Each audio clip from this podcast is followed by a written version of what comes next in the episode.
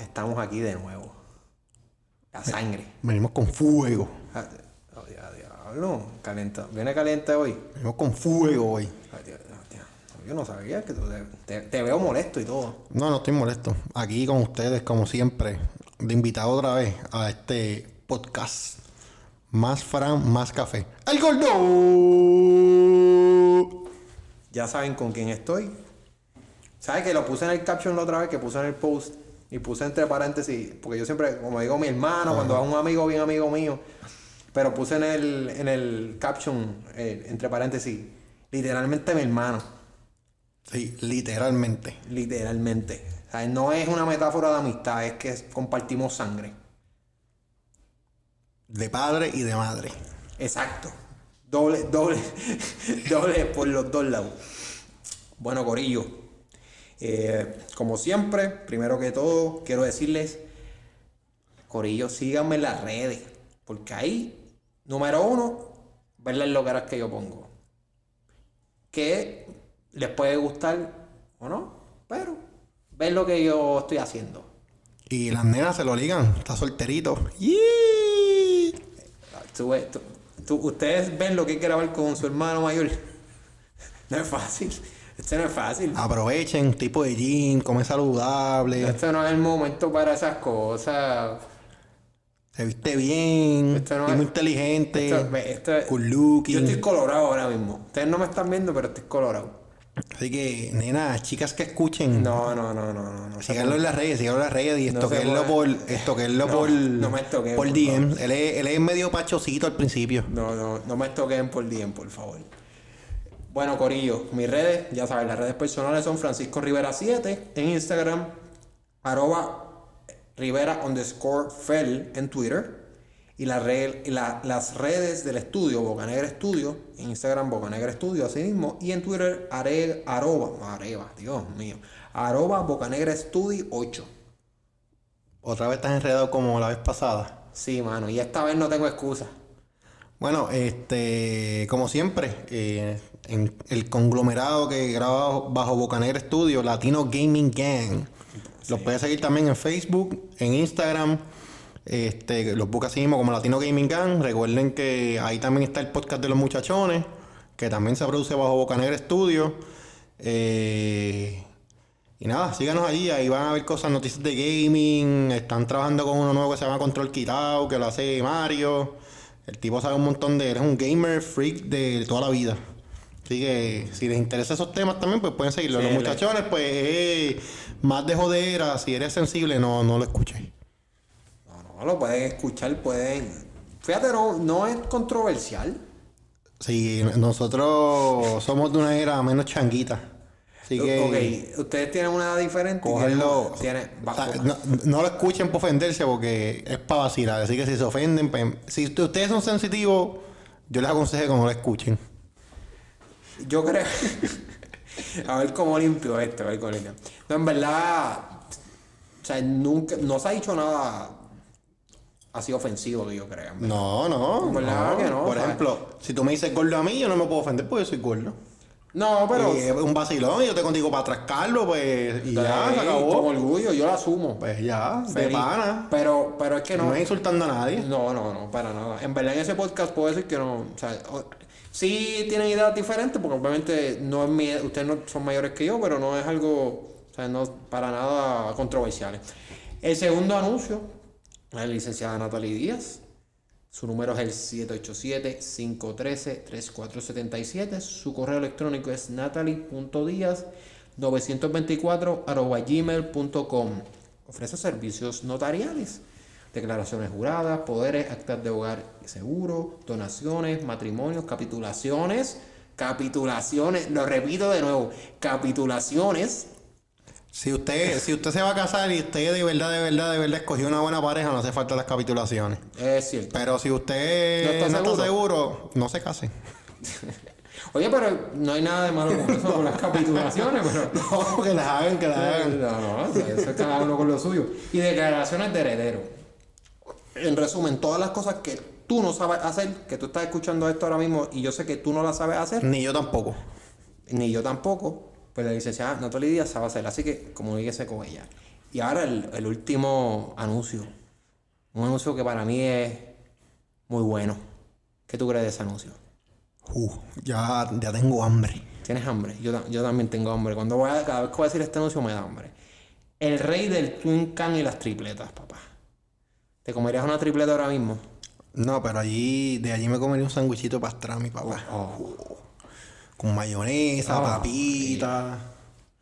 Le echan ensaladita, La carne, la ketchup, carne, la, carne- mostacita, la carne es de calidad, ¿viste? Ahí no es, ketchup, eh, duro. ahí no hay porquería.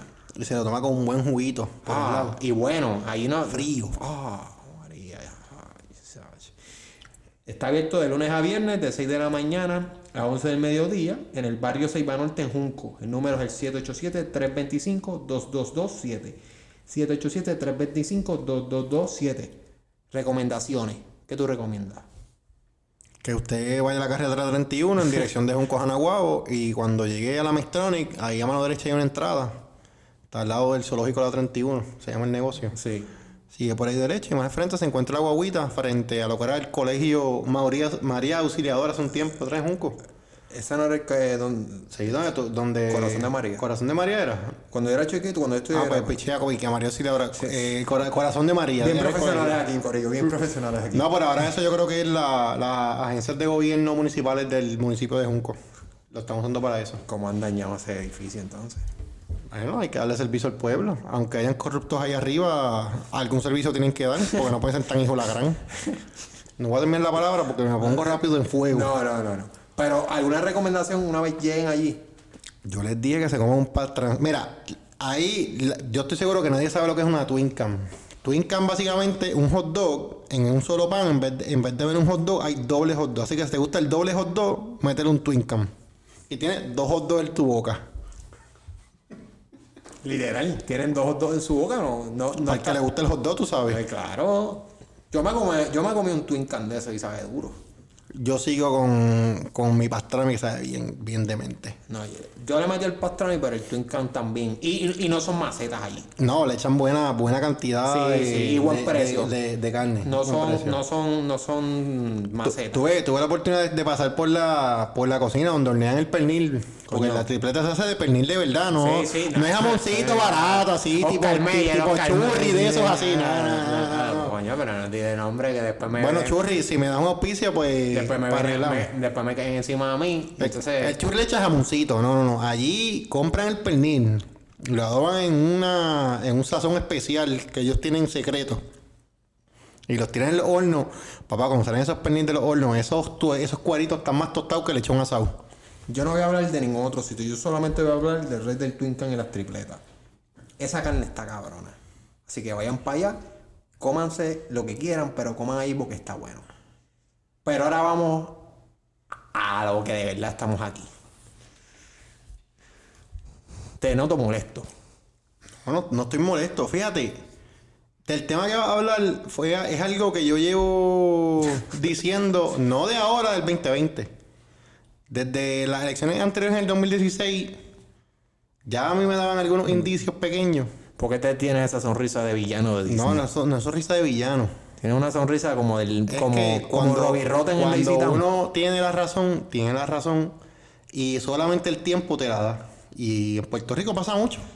Bueno, Y especialmente lo que pasa cuando tenemos un pueblo que no, le, no quiere leer, sino que simplemente, como lo dijo fulano o sutano, pues entonces yo hago caso y repito lo mismo sin corroborar. Nosotros, el primer tema del que vamos a hablar es verdad. Eh, entiendo que ya, si no lo han escuchado, pues lo escucharon de aquí, de- del podcast. El tema de, de Alexandra Lúgaro y su nuevo puesto de trabajo. Ella había renunciado al, a ¿verdad? la política y ya no iba a participar más de la política y ahora se iba a enfocar ¿verdad? en el sector privado. Que no hay nada de malo con eso. que Cada uno se tiene que ganar el pan y perfecto. Ella dijo, no, mira, no voy a estar más en la política. Mucha gente salió como que escribiendo cartas de despedida, como que, ah, que que qué malo que te retira. Perfecto.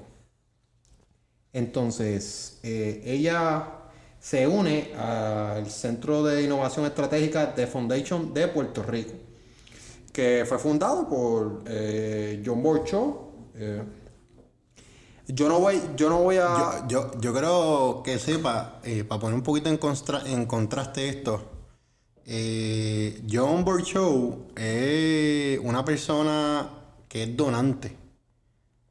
Donante De campañas de políticas. campañas políticas desde los 90, especialmente con el partido PNP. Ok. No estoy 100% seguro si en algún momento yo creo que también ha hecho algún tipo de acercamiento con el PPD, porque acuérdate que esta gente, Yo desconozco. esta gente cuando va a, ¿sabes? Pasa en Puerto, esto no pasa solamente en Puerto Rico, ¿sabes? Para empezar, Esto pasa en esto lados. pasa en Estados Unidos. Aquí es- eso es lo que llaman los grandes intereses. Y estas corporaciones, estas personas, pues tratan de, de básicamente aportar a las campañas políticas. Y pues las campañas políticas se deben a, a un plan estratégico para ayudar a estas corporaciones. Pasa con las farmacéuticas, pasa con, con las industrias de petroleras, pasa con la industria médica, pasa con Sí, personas sí, con, individuales. con todas con las todo. empresas poderosas, todas las empresas poderosas. Entonces, yo ahora en este podcast no quiero entrar en lujo de detalles, de, de nada técnico, porque yo de verdad no, no tengo todos los datos. No, no es a lo que quiero referirme, ¿verdad? Porque no es lo que me interesa. Todo, todo lo en profundidad, lo de, lo de Foundation Puerto Rico ni nada. Pero yo creo que en, este, en esta situación, en esta circunstancia, aplica, aplican dos dichos. Tú y yo somos de, tuvimos, nos creamos toda la vida en Junco y tuvimos, tenemos, ahora voy a decir un dicho que decía mi abuela Ita Sánchez Rivera. pues yo voy a decir otro dicho. Ella Yo decía, no diga que de esa agua no beberé. Yo, yo pienso, eso es un dicho muy bueno que aplica esta situación. Yo pienso que esta situación aplican dos dichos. No tires piedra si tu techo es de cristal y no escupas para arriba porque te puede caer en la cara. Ese de caer en la cara, esa abuela no lo decía, eso tú lo inventaste ahora. No, no, esa abuela no lo decía. No me lo inventé ahora. Es un Pero dicho. lo de tirar piedra en el techo de cristal No, lo eso- escuchaba mucho. Ok, para rescatar a nuestra abuela, que la queremos mucho, lo de escupir para arriba, ella no lo dijo. Eso yo lo escuché en otra parte. Lo del techo de cristal, y el que dijo aquí el gordo, sí lo decía. Ella lo llegó a decir. Y yo creo que por lo menos estos dichos aplican mucho. Porque eh, eh, se, se criticó, se criticó por, ¿verdad? Se hizo acusaciones a John Boycho, que es el fundador, que es con la persona que más relación se hace, porque como tú dijiste, es un Él donante. es, él es básicamente la mente maestra o el presidente, dueño de un montón de corporaciones en Puerto Rico. Por ejemplo, aquí en Puerto Rico se quejan mucho de que los planes médicos eh, pagan cuando les da la gana. Sí, sí. eh, deciden qué medicamentos te aprueban y qué no, y que no es el médico, sino que básicamente quien juega con tu vida es una aseguradora. es el dueño del intermediario. Pues quien pa ¿sabes? Una de las corporaciones en Puerto Rico de salud que trabaja con planes médicos y procesando todas estas, todas estas decisiones eh, es una compañía que se llama Abarca Health. Y el, el dueño de Abarca Health, ¿sabes? el presidente de Abarca Health es el hijo de John Burchow. o sea, Por ejemplo, aquí la gente, mucha gente critica, criticaba mucho a Monsanto cuando estaba aquí, que dañaba la agricultura en Puerto Rico, etcétera.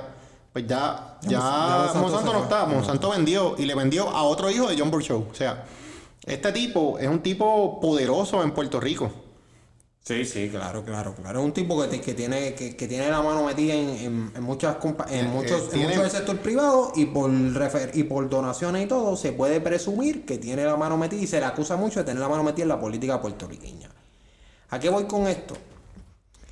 Yo no me voy a referir ahora a Alexandra Lúgaro porque cada uno se busca el trabajo donde uno quiera y se tiene que ganar el pan. Perfecto. Totalmente de acuerdo. Eso no es la discusión. La discusión aquí va, yo voy a ir más dirigido a la gente.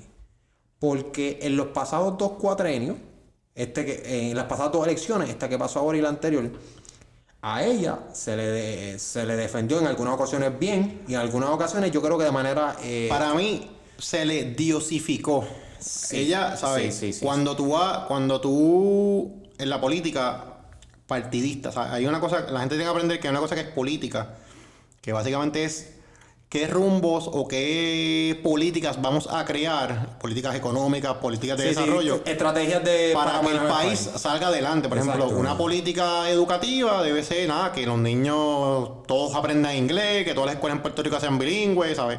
Estas decisiones macro es lo que eh, sería una política en todos los sentidos. Poli- de la palabra. política, política normal sería como una estrategia, un camino a seguir para el desarrollo de un país, este, pero política partidista, Partidista. ya es lo de vamos a jugar con, con- Y- tú, lo tuyo no lo apruebo porque es de otro partido y, Es y correcto, meto a los míos correcto. porque son de mi partido Y pasa y en todos los países vaina. del mundo. Ahora. que no está bien. Ahora bien, a mí del puertorriqueño de verdad me molesta que como fulano lo dijo fulano tiene partido, fulano tiene la razón.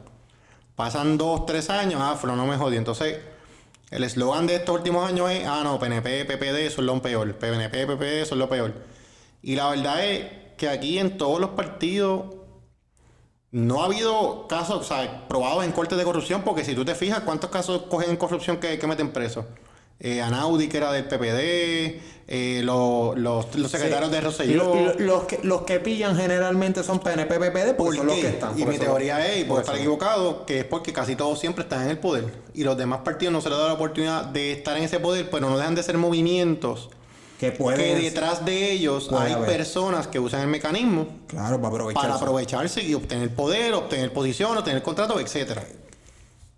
Lo que, a lo que yo quiero llegar, no sé si vas a compartir opinión conmigo, es que nosotros tenemos que dejar ya en Puerto Rico de simplemente ver la foto, la carita y decir, ah, esta es la que viene ahora y como no estaba antes, ya automáticamente es buena y nos va a salvar. Porque eso no va. Tenga, estés de acuerdo o no con que ella haya conseguido el trabajo, que hay mucha gente que está criticando, hay gente que está diciendo lo que yo dije al principio, que todo el mundo tiene derecho a trabajar. Yo lo que pienso es que si tú te matas acusando a alguien, después te vas y te pones al a trabajar con esa persona, quedas mal parado. Porque O que quedas como que la palabra, le está la palabra, Hipócrita. como hipócrita. Hipócrita. Porque Porque- tú, tú básicamente, tú sabes cuántos vasitos vendió Lugaro Filmadito de Movimiento Victoria Ciudadana Lugaro 2020 para sacar fondos. Ya lo vendí. Entonces esto, él los vendía porque para- era para pagar fotos de, de la, eh, para pagar Ah, las fotos de la campaña, etcétera. yo cosas de política O sea, no, no compro ni. Por, e- ¿sabes? No me gusta, no me gusta. La campaña, la campaña de MVC y eh, Movimiento Victoria Ciudadana para mí coge un gran, un gran auge en Puerto Rico. No por Rivera Lacén, no por Rosa Seguí, no por, no por Bernabe. Bernabe corrió sol, nadie votó por él porque todo el mundo sabe que Bernabe tiene ideas socialistas. Y no es que tener ideas socialistas es malo. Es que aquí en pero Puerto en Puerto Rico- Rico la mayoría de las sí. personas creen en capitalismo. No, aquí las personas, la- las personas no, no, o sea, no- les dicen socialismo y se asustan y Claro, no claro. ven nada. Y claro, pero asustan. toda esta gente coge este poder porque viene esta candidata que es fresh, que es nueva, la mujer es una mujer guapa, es elegante, sabe hablar y Es una tiene mujer- una buena preparación Es académica. una mujer inteligente. Eso no Y llega, enamora a toda la juventud de Puerto Rico. ¿Por qué? Porque tiene un montón de ideas que ella vendía que son eh, populares entre los jóvenes.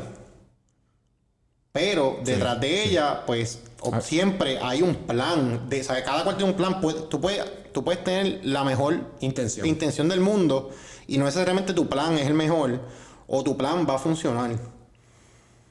O es bueno. O es, o es O bueno, totalmente de acuerdo. Por ejemplo, en eh, otra cara que tenemos aquí, que también está metido en el Revolú, que también le ha caído arriba, es a, a la pareja de Alexander Lugar, Manuel Natal. Sí.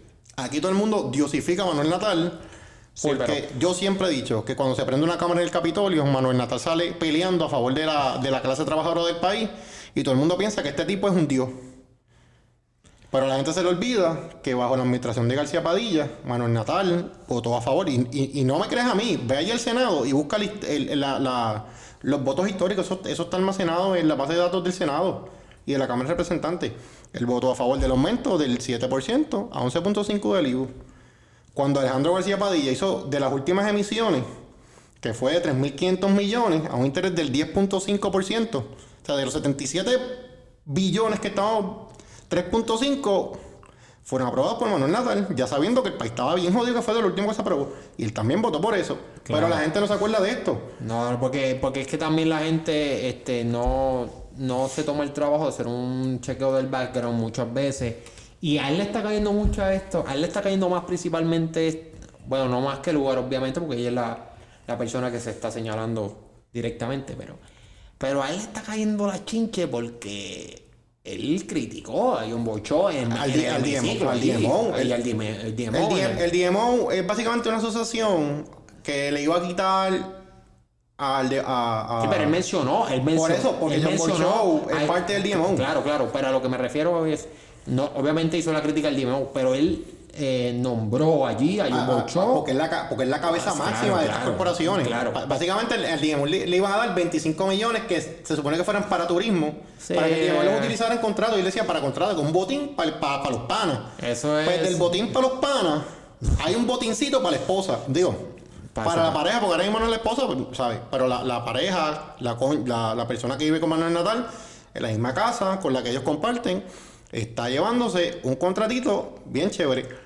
Mucha gente está pidiendo que ella eh, publique el salario. Para mí, no tiene que publicar el salario porque es una empresa privada.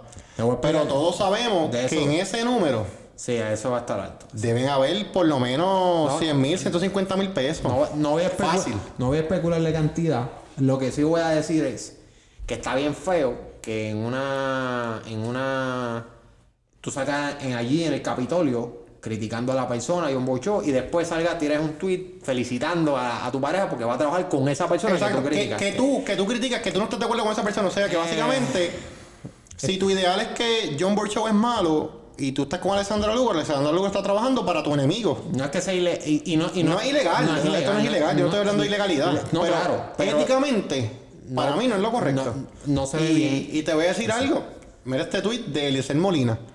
Eliezer Molina, pues mucha gente lo conocerá porque el tipo camina, es jaquetón, trae ideas.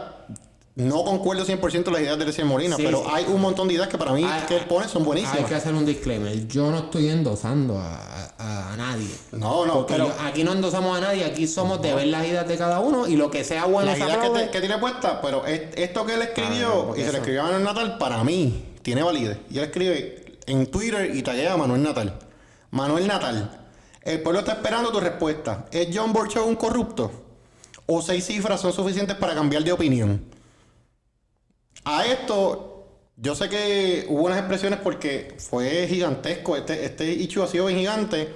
Sí, y sí, he visto sí. mucho en las redes que la gente sin leer escribe, no, este se están dejando llevar por el PPD PNP. No, que Fíjate, no, no, no. pichera del PNP PPD. Usted siéntese y mire lo que está sucediendo. Vea quién, ¿sabe? Eliezer, de, de hecho, hoy los otros días, o, eh, creo que fue hoy, posteó en su página y puedes entrar a verlo. Todas las corporaciones Bajo- en las que Alexandra Lugaro está firmando como alguna persona de, de- de la Junta, presidenta, secretaria, etcétera, con gente que está asociada a John Borchow. Y, y, y es, son evidencias que la gente tiene que mirar, están ahí, no me las inventé yo, no se las inventó un PNP, un popular, no, están ahí, están en, el departamento de, de- de- del Estado, bajo las incorporaciones, y tú puedes buscar toda esa información, es pública.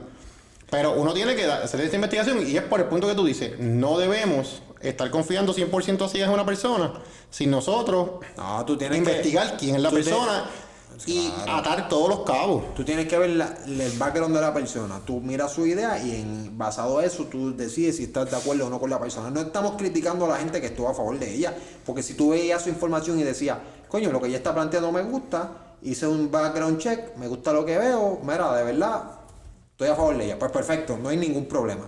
Porque tú lo hiciste de manera, hiciste la revisión y decidiste que ella era es candidato tuya. Lo que yo no estoy de acuerdo, y yo creo que eh, el gordo tampoco está de acuerdo, es que sigamos de manera ciega, porque eso no es la vuelta, porque al final del día yo he visto mucha gente, tú, tú dijiste que, que lo estaban defendiendo, que no se dejan seguir, que, que habían dicho en las redes, que lo que tú habías visto, que estaban diciendo que no se dejen llevar por el PNP, PPD. En mi caso, yo he visto mucha excepción en, en, en Hay- torno hay al- personas, hay personas, pero, hay- hay pero personas. mucho, no, yo de hecho lo que tú has visto yo es mínimo en mi caso. O sea, yo he visto más, mucha más decepción y mucha más enojo en, sobre esto. Y sobre lo que hablaste del, del salario, eh, no, ella no va a divulgar su salario. Lo que se indicó, ¿verdad? Leí en el periódico, se indicó que los salarios de personas bajo programas costeados de manera privada no se divulgan.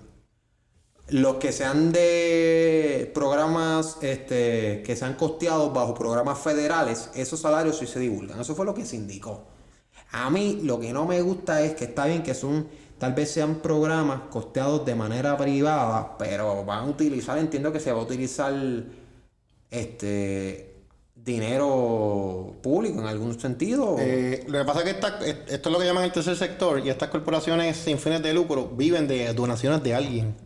Sí, sí, pero Y muchas de estas donaciones salen de dineros del gobierno de Puerto Rico. Pues, pues, ya ahí automáticamente yo pienso que si tú estás manipulando dinero del gobierno, si tú estás en una corporación privada, a su- a suponer este podcast este, que están escuchando 80 millones de personas, claro, hasta claro. La Roca, Dwayne Sí, Johnson, Perry, Biden, Biden, saludos a Biden. Biden. Pues eh, aquí yo no tengo que divulgar salarios de nadie. Porque esto es privado y aquí yo no estoy manejando ningún dinero de- del pueblo de nada. No. Pero sí. Pero, la, pero cuando una corporación recibe fondos públicos, tú tienes derecho a acceder a los estados financieros y la evidencia de dónde se gastaron esos dineros públicos. Y el pueblo de Puerto Rico, te- ¿sabes? tú como contribuyente tendrías derecho. Debe haber unos mecanismos para poderlo obtener, pero tienes derecho a obtener esos, esos estados O sea, que financieros. una persona puede ir a ver el salario de lucro. No el salario, pero puedes ver el gasto de salario general de la corporación. Y cuántas, cuántos empleados tienen. Y, Hacer la división. y en qué están, en qué, en qué están. Y no, tú puedes sacar, pues si tú dices, mira, hay 40 empleados y aquí la nómina es de un millón de pesos, pues dice, coño. Sí, bueno. Hay, gente- hay- los secretarios no te van a cobrar 30 mil pesos. Pero hay gente cobrando mucho dinero, ¿entiendes? Sí, no, no, no. Pues, puede suceder. eh, eh, claro, claro. Ahora, de lo que estaba hablando de que la gente como que se le está alejando o se está tratando de distanciar de la figura de ella. Por ejemplo, te voy a hablar de una página que manejan unas muchachas que son feministas que se llama Consentimiento. ¿Sabes? No es que sigo la página, pero ellas eh, escribieron un mensaje, básicamente eh, diciendo que no, ¿sabes? No estaban de acuerdo con la incoherencia de- de lo que ellas hablaban de lugar un principio, o sea, lo que lugar hablaba en un principio y lo que está sucediendo ahora. Sí reiteraron, y, y a poner un poco en contexto, esta página es para es del movimiento feminista, de unas muchachas que son del movimiento feminista y son- Claro. o sea, son feministas. Sí, sí. Pero durante la, la campaña electoral le dieron mucho, mucho, mucho apoyo bien directo al, al movimiento Victoria Ciudadana. Lo que yo lo que yo, yo las sigo a ellas y lo que yo vi, y para, para ser 100% transparente, ellas este, descartaron, eh, que están en todo su derecho, descartaron el PPD y el PNP, que no, lo- no los veían como, Como opciones para como ellas. opciones para ellas, que está muy bien. Eh, descartaron el, movi- el movimiento Proyecto de Dignidad, que No, dignidad, descartaron el PIB, Sí, descartaron todo. pues, No, no, no, Ellas el- entrevistaron a Dalmau, pero todas las publicaciones de ellas son de UMUSA, ¿sabes? Básicamente Sí, tú, pero, estás haciendo... Pero, pero, ok. Pero no, no descartaron a Dalmau. Ahí voy a meter la cuchara ahí voy- porque yo la sigo. Entonces no voy a, no, tampoco voy a ser injusto en eso. Voy a decir, a Molina, la- lo que yo escuché en sus expresiones fueron que a Molina ellos la respetaban mucho, pero que no lo veían como un candidato eh, eh, que, que fuera lo sufi- que solo no iba o sea, que, que lo veían solo y que no lo veían con los mecanismos para manejar el país. A Dalmau lo veían como un buen candidato. De hecho, es- después de todos los los- ¿cómo es que? Eh, los debates, decían que los únicos candidatos viables eran Dalmau y Movimiento Victoria Ciudadana. Ahora sí, yo por lo menos noté que había, sí, había cierto... no, eh, se le daba un poquito de más foro a Movimiento Por eso, porque mi percepción. tú tratas, vez tú- tú- mal, pero es mi tú tratas de ser neutral, pero si tú apoyas más a una persona que otra... Claro que está bien. Y, y es tu página, tú lo puedes hacer, eso no es problema de nadie. Eso Eso, es perfecto, eso no hay ningún problema. Pues fíjate, ya pusieron un mensaje que a mí me gusta y pienso que estoy de acuerdo con esto. Queremos y merecemos funcionarios que sean coherentes con lo que piensan, sienten, dicen y hacen. sí, no, claro. Y este mensaje para mí es súper importante. Claro. eh, Dice mucho, dice mucho de ellas, porque yo me acuerdo, me acuerdo que una vez dijeron, en, les preguntaron, porque al- pusieron en un live un post que decía como que ah, ustedes nada más les tiran y, y no las van a fiscalizar. Y ellas dijeron, nosotros estamos hablando de estos dos, que nos, estos son las dos personas que vemos como mejores candidatos. Ahora, cuando una vez si se llegaran al poder, se iban a fiscalizar y, si- y si hacían algo mal se les iba a criticar. Yo creo que está muy bien el hecho de que están criticando ahora porque, pues, mano, eh, mucha gente no esperaba esto y el hecho de que no haya una coherencia de que en el caso de Lugaro y, y, y Natal, porque son los dos que están metidos en este revolú, hables de una y critiques, pero después de una, suele- se- yo, para mí se ve feo. No, no, no es, no es coherente. Es como si yo digo coherente, ahora. No es coherente, no es coherente. Eh, Es, es- es como si yo te crié, como si tú, yo, tú y yo no somos hermanos, y tú, nosotros, yo, tú vendes algo, qué sé yo, paletitas, y yo digo, las paletas tuyas son unas basuras, son un asco, saben malísimo. Y después te pones a vender las mismas paletas que yo. Exacto, claro. Y y después me uno a ti y digo que tú eres mi pana. ¿Sabes? Mira. No, no, no, no. O sea, eh, coño, después que te, tra- eh, te tiré por el piso porque tú me ofreciste un cheque, yo. Eso es lo que yo digo. Que es legal, claro. Que ya está en todo su derecho de hacerlo, claro. Pero para mí, Francisco Rivera, está feo. Está feo.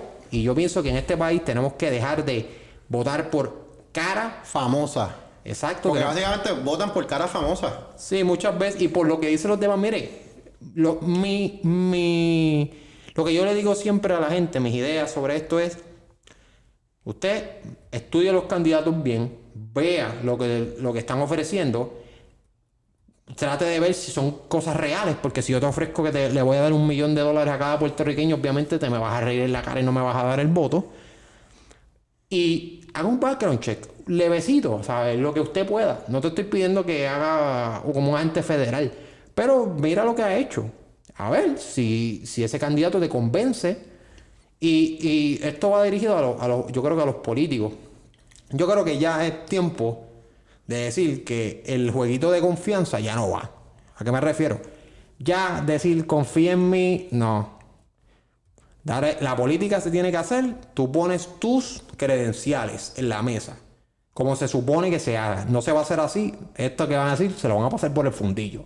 Tú pones tus credenciales en la mesa y lo que tú has hecho, tu background. Y tú dices, esto es lo que yo soy. Por esto es que ustedes van a votar. No por mí, no por mi cara, por esto. Yo creo que en Puerto Rico tenemos que aprender de eso un poquito. No sé que si estás de acuerdo conmigo o no. No, no, aquí tienes que fiscalizar a todo el mundo. O sea, Claro, aquí, claro. La, aquí la gente se va totalmente a ciega. Y, y este, es el, este es el tema caliente porque están hablando de la prensa de esto ahora mismo, pero yo tengo ejemplos más que, que tú dirías, coño. Sí, no, esto, esto, esto, no, esto no es ni el... y no solamente, no solamente de PNP, PPD, ya eso todo el mundo lo sabe, pero gente acomodada del PIB en el Senado, gente del Movi- Movimiento Victoria Ciudadana acomodada del Senado, candidatos que perdieron que vuelven le dan contratos de asesores, ¿sabes? Esto es un juego Un vacilón, un y vacilón. la gente vive de esto y uno tiene que fiscalizar eso, ¿sabes? Claro, hay que estar, hay que estar abusado. Claro, que hay sí. que estar abusado porque si no, vamos a salir tochados. Pero vamos a cambiar de tema. Porque este, ese es el tema caliente para ti. No, no, este también está caliente. Este, Este para mí es más, este no, para mí. Este también está caliente. Este para, tal vez no sea tan importante. Por eso dije que hoy venía fuego. Pero este para mí es bien, este para mí eh, choca mucho. Como yo, una persona que, mira, yo no voy a decir que yo fui un superatleta, porque yo nunca fui un superatleta en, en el sentido de que, que sobresalí en los deportes, pero toda mi vida yo jugué en deportes de equipo. Pelota, llegué a jugar baloncesto un añito, llegué a jugar soccer un añito, pero todo siempre era en equipo. Nunca estuve en deportes individuales, en mi casa.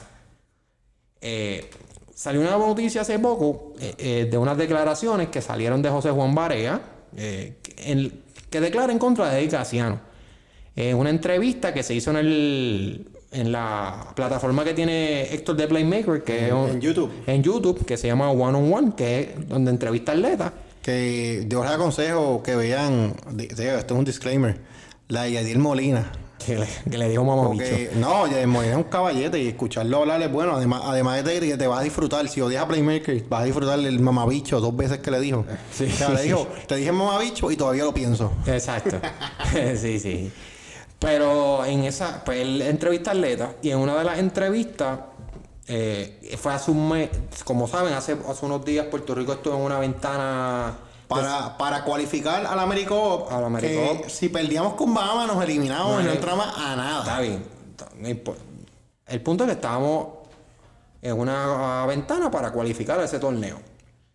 Una, un mes antes se hizo, Varea grabó esta entrevista con Playmaker eh, y él indica que él quitaría a Eddie Casiano de la dirección de la selección nacional. Sí, básic- básicamente Playmaker le preguntó, era al, al final de, de su, ¿sabes? Para que, si no quieren verla con la entrevista completa y quieren ver esta parte nada más, eh, al final ahí tiene una sección que tú contestas la pregunta sí o no y si no la quieres contestar, pues te das un shot. Pues Playmaker le pregunta si él entiende que Di Casiano debe salir de la selección, de dirigir la selección nacional de Puerto Rico. Y él dijo que sí. Y él dijo que básicamente Eddie Casiano no ha logrado nada con la selección que tiene Puerto Rico. O sea, con la selección de Puerto Rico. Yo pienso que los tiempos de Atenas 2004 se quedaron en Atenas 2004. En 2004 para acá Puerto Rico no ha sido una nada. No ha sido nada de fuerte. No ha tenido, lo, ¿sabes? No están los Piculín, no están los Carlos, los Carlos Arroyos en su prime, los Edicaciones en su prime, los claro. Larayusos jóvenes. Ok, ok, ok. ¿Sabes? Esos caballetes de ese momento, No, no. hoy día, lamentablemente, no están. Y, y- y no es que los de ahora jueguen malo. Es que el baloncesto a nivel mundial ha crecido exponencialmente y Puerto Rico se quedó atrás. Eh, Yo lo que yo no voy a ir por ahí porque cada uno tiene su opinión, claro, pero yo voy a ir por otro lado. Tú me vas a decir sí o no a lo que yo, yo voy a hacer una aseveración y tú me vas a decir sí o no. El, ahora mismo el, el baloncerista con más experiencia eh, en la selección de Puerto Rico, en cuestión de verdad, internacional y todo, es José Juan Barea. Totalmente de acuerdo. Tú dirías, yo diría que José Juan Barea, mientras él esté en la selección de Puerto Rico, él es el capitán de la selección de Puerto Rico. En cuestión. Bueno, ahora mismo, yo no sé, no sé si es el capitán o no, maybe, pero yo asumiría que debería tener un rol en cuestión- importante de, de- de liderato dentro de ese equipo. Lo que te digo es, eh, siempre te dice que hay, eh, cuando hablan del camerino, de los jugadores, dicen el vestuario, y cada vestuario tiene sus pesos pesados. Peso pesado es, en arroba bichuela, los que de verdad en ese equipo mandan en el camerino. Obviamente el dirigente tiene su poder, pero de los jugadores siempre hay unos jugadores que tienen más protagonismo a la hora de la toma de decisiones. Si Pepito Juan, eh, Matapuerco al final de la banca dice, no, tenemos que jugar rápido, pero Varea dice, no tenemos que jugar rápido, tenemos que jugar lento, ¿a quién carajo le van a hacer caso? Pues ahora mismo a Barea. A Varea. Y yo creo que la diferencia, Francisco Rivera piensa que la diferencia, a, a diferencia de años anteriores, tú hablaste de Atenas, tú tenías jugadores como Piculín, Una bestia. una bestia, que ha sido el mejor hombre grande de la historia de Puerto Rico, en mi opinión. Eh, Por lo menos que yo he visto. Pero, pero, pero Piculín no habrá jugado este, NBA, pero Piculín jugó toda la vida en Liga Europea. Él llegó a jugar incluso y, años en y, a- y aquí hablaron de que NBA es la mejor, sí. ¿De dónde viene Luka Doncic? No viene de, de allí de, de Estados Unidos, viene de la Liga Europea. ¿De dónde? de Nikola. Jokic. de, de Europa. Todos, ¿sabes? Este, Porzingis. Europa. Eh, el que estaba en Dallas, se me acabó el nombre. no, no, Nowitzki jugó en Europa. O sea, hay muchos los jugadores europeos tienen un calibre brutal de juego. Claro. A lo que hoy, en esos años, había, sí había un capitán, pero habían otro escala, un escalón más abajo, habían una serie de jugadores que tenían un nombre grande y que tenían poder en el camerino. Claro que sí. Digamos, este, cuando estaba Arroyo y Barea, que eran el uno, como que el, el A y el AB, en cuestión de liderazgo en el, en el equipo, que estaba, estaba Dani Santiago también, que es una persona que tenía líder, pero obviamente Carlos Arroyo y José Juan Barea en cuestión de nombre y en experiencia, Carlos Arroyo, Mr. FIBA. Mr. FIBA. Pues tú tal vez estaba Arroyo, decía algo, pero tenías a Barea, que también tenía mucho poder también en el camerino, y se balanceaba un poquito la cosa. Hoy en día, la diferencia entre Barea y el segundo lugar en cuestión de lo que yo considero poder en el, en el locker room es grande. Sí, a- eh, la, la verdad es que ahora tenemos un montón de muchachos. Por ejemplo, Mucho joven, mucho joven. yo, yo tuve la oportunidad, o sea, yo no soy el mejor baloncerista del mundo. Yo debo decir que soy bien porquería jugando baloncesto comparado con toda esta gente. Yo soy un nene de Kindle. Sí, aquí no estamos presumiendo. Pero yo, yo compartí equipo de, equipo de intermedia con Gilberto Clavel. Ah, coño. Yo jugué con Gilberto Clavel. Cuando Gilberto Clavel tenía 13, 14 años teníamos. Éramos unos chamacos. Yo te voy a hacer una pregunta. Gilberto jugaba Solo. Con su- eh, en el equipo, en el, el equipo, el- está el junior, el senior, ¿cómo es que se llama el primero? El juvenil. Está el equipo juvenil, que es séptimo, octavo grado. Cuando yo estaba en séptimo, que estaba jugando con Gilberto Clavel, Gilberto Clavel metía 50 puntos en el equipo este, juvenil. Y yo metía dos, el otro metía dos, ¿sabes? El juego, el juego se acababa a 65 a, a 50, ganamos. Y Gilberto Clavel había metido como 50 puntos. Una pregunta. Y había cogido 10 rebotes. Una pregunta. Y, y- no, vela. Se acababa ese juego y Gilberto se cambiaba el uniforme y se ponía el de los juniors.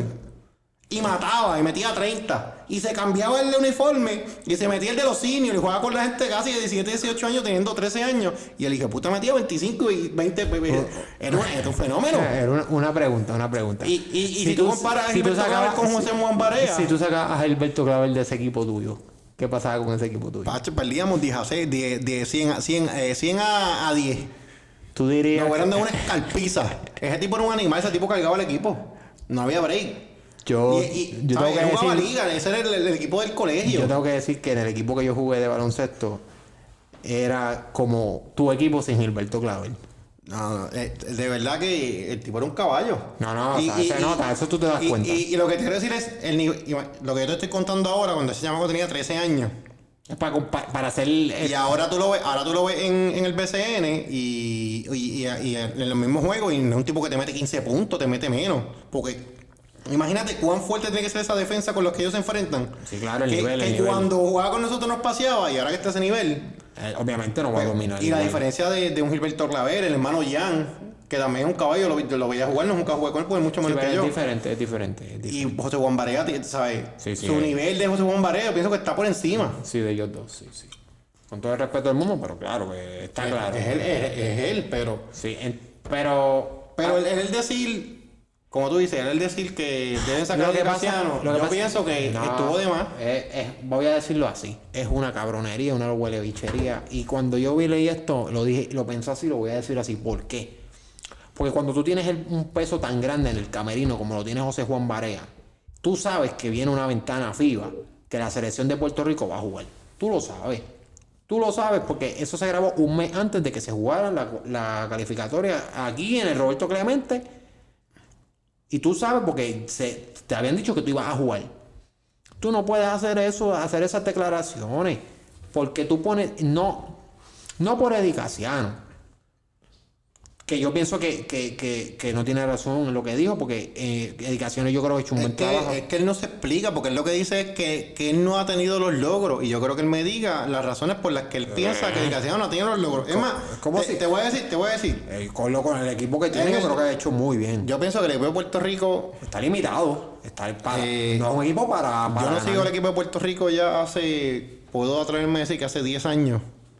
Yo no sigo la selección de Puerto Rico de baloncesto porque me cansé de perder y decepcionarme. Porque cada vez que estoy ilusionado que van a ganar, pierden y me encabrona. De verdad, me encabrona.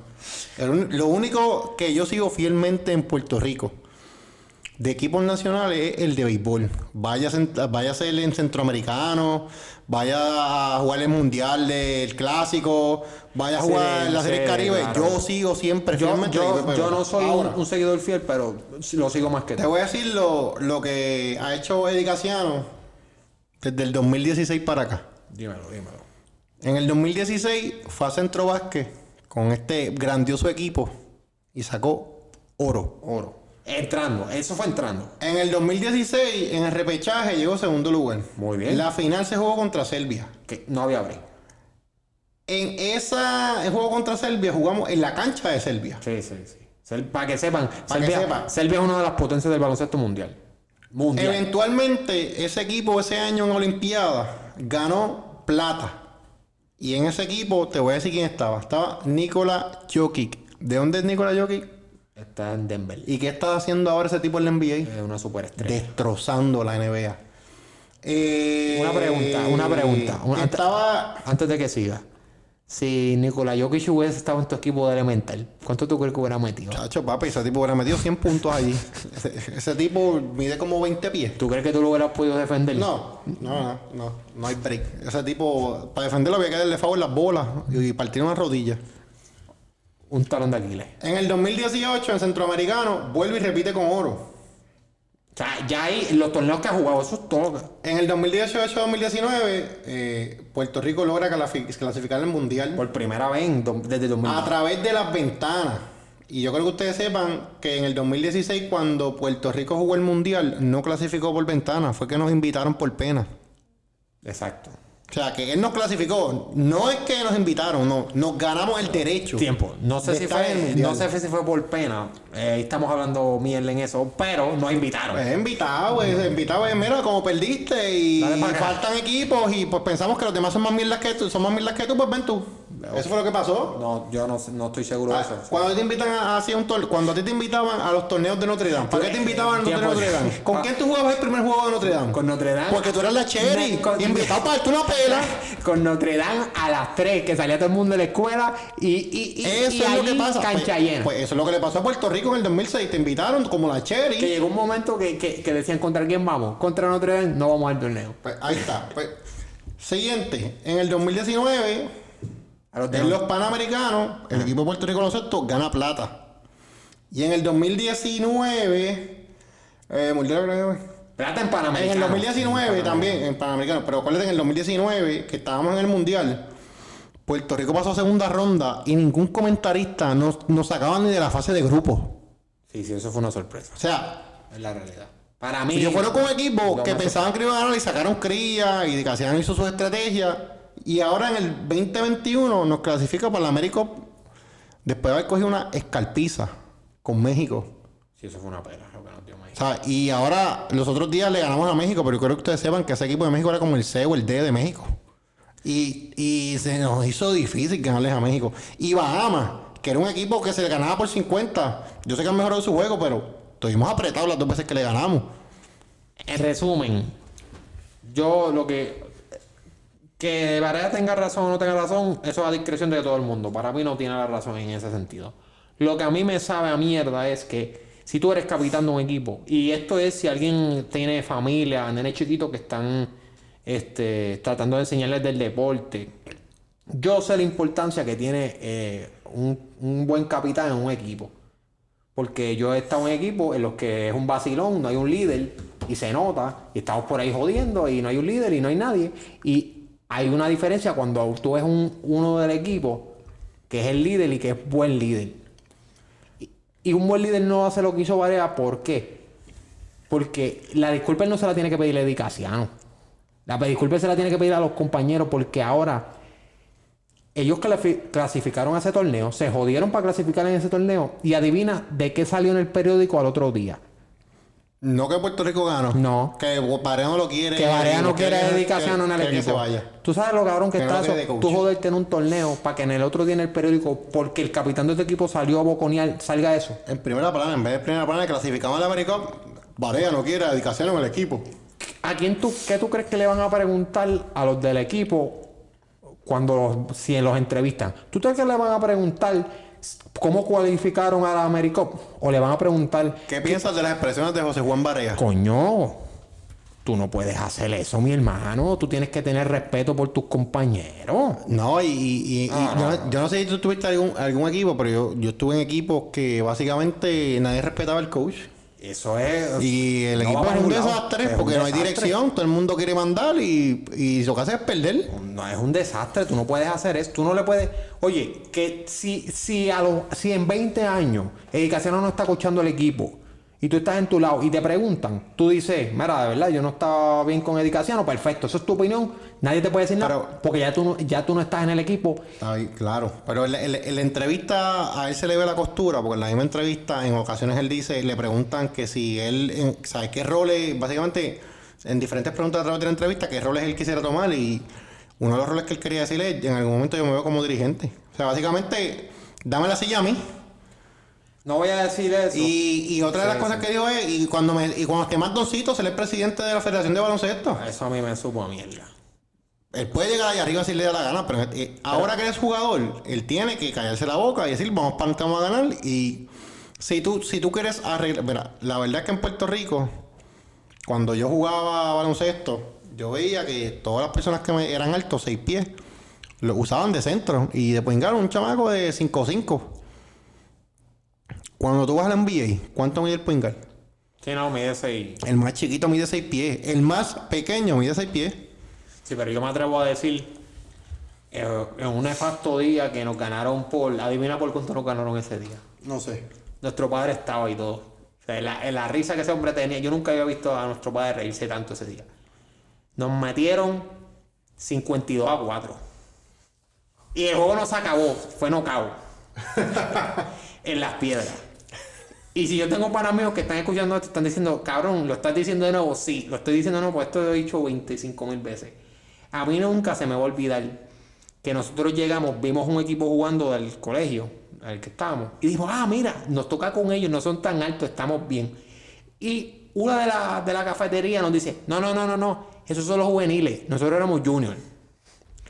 Y de repente se acaba ese juego y entran una gente, hombre, ya, el más bajito medía 6'2, 6'3, entran todos a la cancha. Y nosotros, yo me quedo mirando. ¿Y qué hacen los seniors, qué, hacen los seniors en la cancha? No, no, no, no. Esos son los juniors, esos son los, los que ustedes van a jugar. Y yo, ah. Yo creo que esos cuatro puntos deben haber sido tiros libres porque le dieron foul para joder, ¿verdad? No, no, no, no. Fueron. Empezamos bien, de hecho empezamos bien. Empezamos. Ellos metían, nosotros metíamos. Ellos metían, nosotros metíamos. Y se acabó. Y se acabó. De ahí para adelante fue ellos metían, ellos metían, ellos metían, ellos seguían metiendo, ellos siguieron metiendo. Fue un desastre. Me acuerdo que me metieron y me acuerdo que papi se me pegó por el lado de la banca y me dijo, Francisco, yo estoy guiando para las piedras. Yo espero que tú por lo menos dejes un FAU aquí. De la pena que le están dando. Por lo menos un FAU. Y yo me acuerdo. Ese fue el día que le dijo a- al, al coach de baloncesto, le, Mister, le prendo el carro. Ah, Sí, sí. devastador. Devastador. Toda la cuando me dijeron eso, yo. Chach. Yo lo que No recuerdo. jugó más toda la temporada, le cogieron odio. Sí. No, jugué, jugué. Jugué, pero, pero no jugué tanto. El punto es que yo me acuerdo que cuando yo di el foul, yo me viré a la banca que estaba mi papá allí y yo empecé a alzar las manos como si hubiera metido un triple de media cancha. Y mi papá empezó a aplaudir, empezó a gritar allí como si hubiésemos ganado el juego. Gente, nos metieron por 48 puntos. El punto es que yo pienso que si en esto es Wilfred y yo, a veces tenemos nuestras diferencias en esa en opinión. Yo pienso que en Puerto Rico sí hay talento, que hay que trabajar, que hay que, hacer, que, hay que crear una estructura para mejorar el talento del baloncesto en Puerto Rico de aquí a, a- a largo tiempo, porque todavía no hay una estructura para eso. Pero hablando, hablando de Barea, porque no me quiero desviar de eso, yo lo que quiero decir es, mi hermano, y si hay alguien que está escuchando esto, que tiene familia o que está en un equipo, mira, ser líder tiene más importancia de la que la gente cree. Tú no puedes hacer esto. Y tú tienes que respetar a tus compañeros. Y cuando tú te expresas, y más en el, en el deporte profesional, pase o no pase, a tus compañeros le va a afectar. Porque son un equipo. Cuando es en deporte de equipo. Si tú estás jugando tenis, tú eres el único. Y tú quieres decir que, que cualquier persona es una porquería. Pues está bien porque a quien le van a preguntar es a ti. Porque tú no tienes equipo. Pero si tú estás jugando solo, mire, no hagas eso. Porque entonces estás afectando al equipo. Eso que hizo Barea, eso es lo, lo- lo más feo que yo he visto en buen tiempo de él. Y me, me decepciona en el sentido de que yo que lo he visto a él y que los compañeros de, del NBA siempre han hablado bien de él, la selección nacional siempre han hablado bien de él y que él haga eso es como que, coño, brother. Clavelito para capitán. Kian Clavel, ese debe ser el próximo capitán. No me sorprendería. En algún Papi, momento- tiene, tiene sangre de hielo, esos triples ahí cuando Sí, tienen sí. que entrar, ¡pum! Es verdad, ahí, ahí- ahí tengo que decirlo que eso, eso sí, tiene sangre fría. Pero mira, vámonos, vámonos a algo más light. Estos dos temas que vienen ahora van a ser más light. ¿Y yo, tú? yo cuando leí este ¿Este tema que viene ahora? este tema que viene ahora, Ah, pu- tiempo. yo, yo pensé en algo, pero eh, introduce el tema para yo, para yo decirte en qué yo pensé Antes cuando- que nada, quiero decir esto. que este hombre que está aquí sí lee los libretos. Santana, tú no lees los libretos, cabrón. Tú sí, yo sé que tú estás escuchando ahora mismo. La próxima vez que venga, lee el puto libreto que te lo envío con tiempo. Te quiero. Vamos para vamos para el tema. El tema es que van a subastar un cuadro de Vincent Van Gogh. Coño, Vincent Van Gogh es un pintor yo creo que de los más famosos de la historia, por lo menos en fama. Eh, ya si te gusta más o te gusta menos, eso es otra cosa. Vincent Van Gogh es uno de estos pintores que es un obligado dentro del currículo de cualquier clase de arte, de lo tienen, en la universidad, de lo tienen que enseñar. De historia de arte, sí. Sí, sí, sí. Ese es uno que te, te lo van a mencionar. Por lo menos te van a enseñar una foto de una pintura. Pues van a subastar una, una, una pintura, un cuadro de él. El cuadro, ¿tú te acuerdas de la cantidad? No lo di, si te, no mires, no mires, quiero que adivine. No, pero estás mirando, canta caripelado. Ya, ya la miré, ya la miré, ya la miré. Pero, o sea, este tipo. Un cuadro Es un, un, artista extremadamente famoso. Este, creo que hay una pintura que se llama Scream. Sí, la de la de la de la, la de que es como con una persona calva gritando, que es que parece un marciano. Y hay una que se llama Starry Night, que básicamente. La de las estrellas, que es como un cielo estrellado. Un cielo estrellado. Eh, personalmente, a mí no me gusta el estilo de Van Gogh. Y te digo por qué me trajo recuerdo, porque cuando yo estuve en Holanda, dentro de los paseos me metí. Ah, me metí. Ya, ya, me. Ya no en Holanda. No, me metía al Museo de Van Gogh. ¿Estás está sacándoselo en cara a la gente? No, me metí al Museo de Van Gogh. El Museo de Van Gogh estaba súper lleno y, cuando tú entras a un museo de arte, tú quieres ir pieza por pieza. Sí, mirando. Mirando. Yo corrí todo lo más rápido posible para salir. Yo salí de ese museo en 15 minutos y era bien grande. Y salí en 15 minutos porque me estaban acompañando. Ok. Y mi novia se quería quedar viendo las pinturas. Yo la alaba para que la dejara de ver porque es que no me gusta su estilo. No te, eso es respetable, no te tiene que gustar el estilo. Eso es el arte subjetiva. No me gusta el estilo. Pero sí, su pintura, por, ¿sabes? Tú decir Vincent Van Gogh es como decir Leonardo da Vinci. Es como decir Michelangelo, es como decir sí, es una persona, es, un, es, como decir este Picasso. Yo tampoco soy fan, fan del cubismo. Y Picasso es un genio del arte. Ya, diablo, sacando términos artísticos. Yo, soy, yo, soy, de arte. A mí me encanta. Mi obra favorita, pueden buscar. Eh, ¿Cuánto, cuánto, estuviste leyendo? Cero. De esto, de, arte, cero. Cero. A mí me gusta mucho. ¿Por qué te reí cuando me lo dijiste? porque la verdad. ¿Por qué te reíste? A mí, el arte que me gusta son tres tipos de arte: el del Renacimiento, el barroco y el rococó. Fuera de esas tres artes, yo no veo ningún tipo. de... Esto es arte contemporáneo, que hacen las cosas. Yo pienso, y, y es mi definición de arte, no tiene que ser la de los demás y no tienen que estar de acuerdo conmigo. Pero si yo lo puedo hacer, no es arte. Claro, tú no puedes hacer lo que hizo Bongo. Si, no, si yo no lo puedo hacer, no es arte. Y para mí, la expresión. Si tú no lo puedes hacer, no es arte yo puedo hacerlo Tú no puedes pintar el puto techo de la, de la capilla Sistina, eso no es arte. La capilla Sistina es renacimiento. ¿Tú puedes pintar eso? No, eso es arte, eso es lo que te estoy diciendo. Ah, ok, ok. Que la única, lo, único, lo, que, lo que tú puedes hacer no es arte. Lo que yo puedo hacer no es arte. Por ejemplo. Cabrón, pero eso eh, está bien. Hay un, mira, hay un mira, pero escucha, escucha, escucha. Hace unos años atrás, cuando estaba en la universidad, eh, se me escapa el nombre de la pintora, pero estaba todo el mundo impresionado porque había una, artista. Línea, una línea en la pared y oh, arte. No, no, no, mira esto. Llegó esta artista famosa a, creo que fue al Museo del Louvre. Y su exposición estuvo, yo creo que fuera un mes o dos meses. La exposición era en vivo. Y básicamente ella lo que hacía era que se sentaba ah, en una silla. y el concepto era que todas las personas se tenían que todo el que quería ver el, el, arte que ella estaba haciendo era que el público en general se sentaba frente a ella y se miraban cara a cara cierta cantidad de tiempo. Y el pic de todo esto es que grabaron un montón de tips y las reacciones de las personas y qué sé yo qué rayos. Pero hubo un momento dado que se sentó una expareja o un ex amor de ella de joven y fue un momento bien sentimental y eso era el arte mágico, la gran puta que había en ese momento. Papi, eso es arte. Pues y yo le dije, pues, pues, pues, mira, pues mira la mierda de arte que es esta. Eh, eh, eh, discúlpate, discúlpate con la pintura. discúlpate, discúlpate con la Yo le dije a mis panas, todos mis panas que estaban hablando de esto como la hostia, yo dije, ah, pues, artista soy yo. Ah, no, que, que artista soy yo. Ahora yo me voy a poner unos zapatos al revés y el mahón me lo voy a amarrar al revés. Y voy a caminar de espalda Desde el puente de dos hermanos hasta el morro. Y voy a decir caminando hasta el pasado. Y esa es mi obra de arte. Y digo, ¡ah, qué artista! Me pendejo, qué artista. Cabrón. ¡Ah, diablo, eso sería brutal! ¿Cuándo vamos a hacer eso? Entonces yo soy Yo un artista tiempo, famoso. tiempo, tiempo. Porque me puse un pantalón al revés y los zapatos al revés y caminé eh, de espalda Ustedes están escuchando- hacia, hacia el morro. Ustedes están escuchando arte.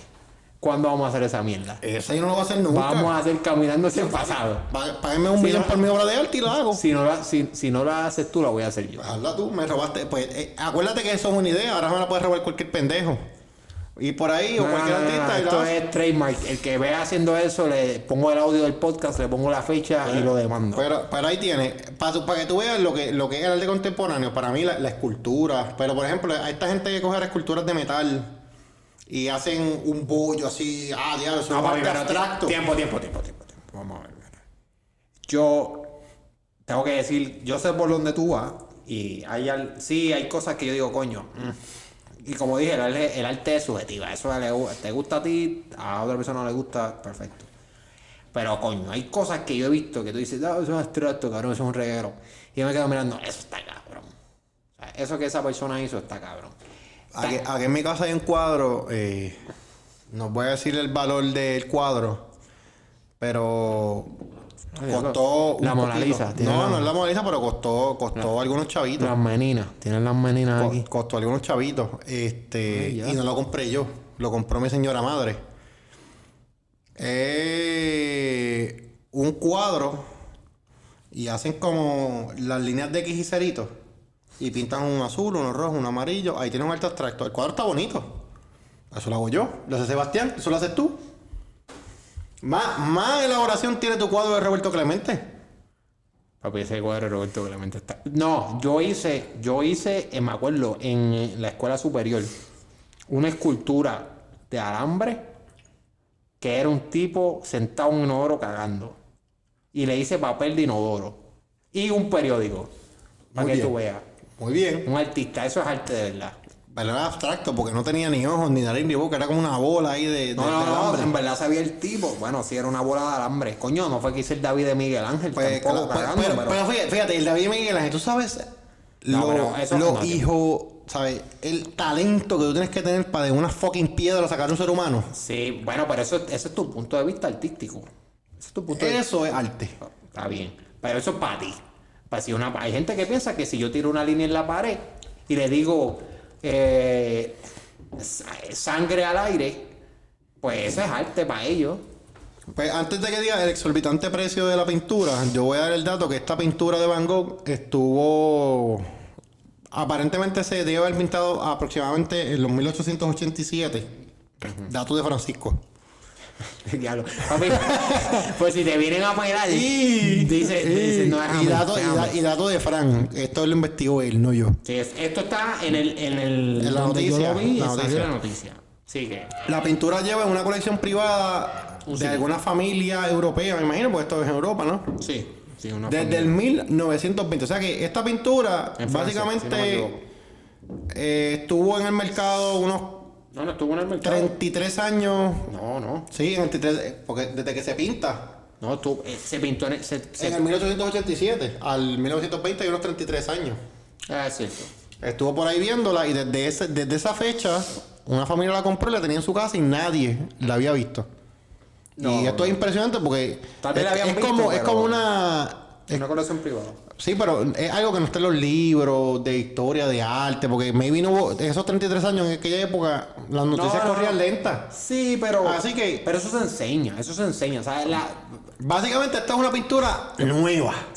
si hay algún coleccionista por ahí que nos pueda instruir, por favor, bienvenido al podcast. Lo, para que hablemos de arte un podcast y, y, y vean los puntos artísticos de mi Sí, hermano. por, por- por- por ejemplo, la, la pintura que está aquí del cuadro, de, de los cuadritos ahí pintados que, que acabo de escribir, eso nadie lo ha visto, porque eso está aquí, lleva aquí 10 años por lo menos ahí. Sí, pero con todos los respetos al artista que pintó los cuadritos. Ah, no, perfecto. Coño. Qué bueno, te gasté tus chavitos, mano. No, y, pero si, y si vives del arte, pues. No, no, no, no, no, pero que, ¿sabes? No es lo mismo la pintura de ese artista que pintó esos cuadritos. Bueno, quizás Que- de aquí, que hizo- quizás de aquí a perfecto. 200, a 200 Que- años, 300 años esa pintura, pues. claro. Vale eso mismo. Perfecto. Y tiene su mérito, y claro. Pero coño, no, lo- o sea, no podemos comparar esa pintura con una pintura de Van Gogh. Pues, ¿Cuánto costó la pintura Es de Van cuestión Gogh? de valor histórico. No se puede. ¿Cuánto costó la pintura de Van Gogh? ¿Cuánto la, va- la van a subastar? ¿Cuánto, ¿Cuánto piensan que se va a subastar? Porque no se ha vendido todavía. Es un, hay un, est- es un estimado. Entre 6 y 9.7 ¿Qué? mi. Millones de dólares. Ustedes pueden pagar, digo, yo no tengo, yo no tengo 6 millones para pagar por una jodida pintura y, y, y si ofrezco 6 millones para pagar una pintura, por favor, este, enciérrenme en un manicomio. No, no, no. Si, Porque es si exorbitante. ustedes ven al gordo ofreciendo 6 millones en una subasta por una pintura, no le hagan caso, ignórenlo porque no los tiene. No, no, yo no tengo esa cantidad de dinero. No tiene esa cantidad de dinero y yo estoy seguro que en ningún momento de su vida Si juego Powerball me la voy a tener en algún momento dado. El Powerball me puede hacer millonario. ¿Tú comprarías una obra de arte por 100 millones de dólares? Ni aunque me peguen el Powerball con 40 millones, voy a comprar una obra Yo- de 100 millones. de yo- dólares. yo no- con 100 millones de... Loco, Yo no lo haría porque yo no soy fanático así del arte. con... Yo, yo me compraría, em, esto va a sonar Para- bien pendanga, yo, me compraría primero un, uno- un cómic bien caro porque yo sí- me gustan los cómics que una pintura porque yo no soy fanático así de pintura. Mira, yo, yo los voy a poner en contexto de cuánto significa 6 millones de dólares para un puertorriqueño. En Puerto Rico, con todo y que los problemas que hayan, la- la- la- lo caro que estén los servicios, etcétera, aquí si tú eres una persona que te gana 100 mil dólares netos en un año, tú vives bien. Una casa buena, ¿sabes? Una casa lujosa, un carro decente. tú ves cómodo. Tú tienes dos hijos en buenos colegios, tú tienes compra, tú viajas dos veces al año, tú tienes una buena vida con 100 mil dólares año Y puedo ahorrar. y puedes ahorrar tu dinerito. Pues esa cantidad de 6 millones de, de dólares, si tú se la das a un puertorriqueño comedido, que no vaya a despilfarrar todo el dinero de cantazo y tenga dos dedos de frente, puede vivir 60 años sin trabajar.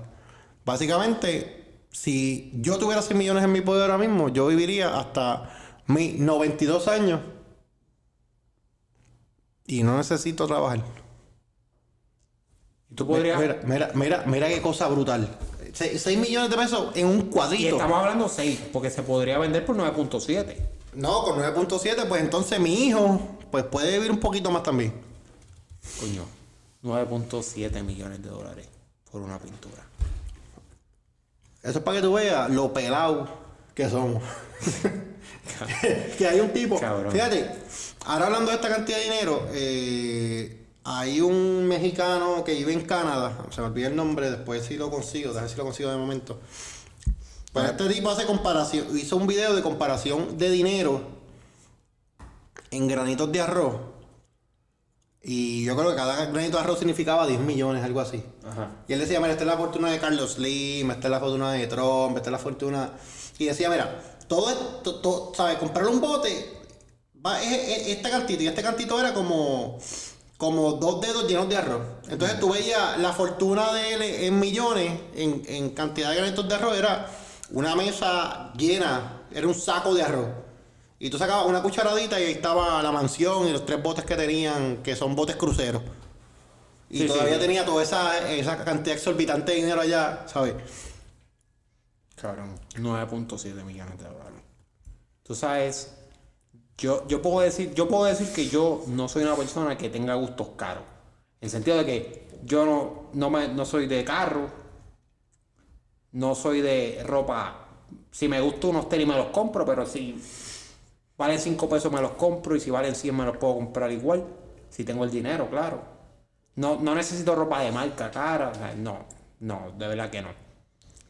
Pero mis gustos son, mira, este, el gimnasio, me gusta entrenar, eh, me gustan los, lo- me gusta leer, pues, las películas, cosas así. Sea, no son gustos caros. Yo pienso que yo no tengo gustos caros.